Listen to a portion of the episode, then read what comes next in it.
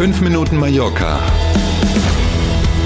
mit Hanna Christensen und Klaus Vorbrot. 2. November, ein Mittwoch, 5 Minuten Mallorca, Ausgabe 501. Und zuallererst mal vielen Dank für die Blumen gestern Yay. im wahrsten Sinne. Das war echt großes Kino. Dankeschön. Dankeschön. Wir sind noch im Rausch so halb, aber voll dabei. Schönen guten Morgen. Ab heute ist die neue Regelung auf der Autobahn zwischen dem Flughafen und dem Kongresspalast in Palma in Kraft. Wir haben schon drüber gesprochen. Sie erinnern sich hoffentlich.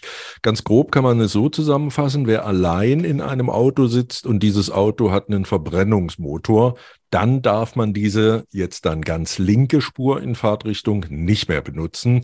So sieht diese Regel aus. Der Inselrat von Mallorca hat übrigens aktuell auch Zahlen vorgelegt. Wenn diese Zahlen stimmen, dann werden in der Spitze pro Tag rund 70.000 Fahrzeuge gemessen, die zwischen dem Flughafen und Palma Ortseingang Schrägstrich Kongresspalast unterwegs sind. Und von diesen 70.000 kommen aber nur 13.500 in Frage, die diese Spur nutzen dürfen, weil sie Bus sind, weil sie ein Taxi sind, Mhm. weil sie ein Auto mit Elektromotor sind oder eben weil sie ein Auto sind, in der in dem mehr als eine Person sitzen. Oder andersrum, mehr als 55.000 Autos fahren da jeden Tag lang, wo nur einer drin sitzt. Irre, oder? Es ist etwas mehr als irre. Und genau das will man wahrscheinlich durch die Maßnahmen begrenzen. Ja, das sind natürlich eher langfristige Ziele. Zum einen genau das ändern, mehr Fahrgemeinschaften und natürlich auch eine höhere Nutzung des öffentlichen Verkehrs mit dem Bus Ja. zum Beispiel fahren, ähm, Mhm. besser als allein im Auto sitzen. Da wird man mal Mhm. sehen, wie groß die Schmerzgrenze wegen Stau und Co. dann tatsächlich wird und wie groß der Vorteil dieser Mhm. einzelnen Spur ist. In Porto Alcudia wird heute das neue spanische Katastrophenwarnsystem getestet. Also nicht wundern, wenn das Handy laut piept. Und das piept übrigens auch laut, wenn es eigentlich auf lautlos gestellt ist. Kein Quatsch, ist wirklich so. Mhm. Und man bekommt auch eine SMS, da steht dann zwar, logisch in spanischer Sprache, dreimal groß Probe, Probe, Probe drüber, also nicht Mhm. Alle Handys, die in diesen Mobilfunkzellen rund um Portal Cudia eingeschaltet und eingeloggt sind heute, die werden so gegen zwölf heute Mittag auf diese Weise Teil des Testes sein. Der spanische Katastrophenschutz testet in ganz verschiedenen Regionen im Land dieses neue Ja. System, mit dem dann auf der einen Seite landesweit, also für ganz Spanien, aber eben auch regional Warnungen für Katastrophen oder in Katastrophenfällen verschickt werden sollen. Ganz neues, hippes System. Ja, als ich es gelesen habe, dachte ich, oh, war ja, führen die es jetzt ein, weil es notwendig ist? Mhm. Äh, Sind da mehr Katastrophen unterwegs? Aber ich denke mir, das gilt nicht nur für Spanien, oder? Das ist richtig, gibt tatsächlich die Entscheidung darüber, hast du völlig recht, den Gedanken konnte man haben. Aber die Entscheidung über dieses System, die ist schon vor langer Zeit gefallen, und zwar innerhalb Mhm. der ganzen EU.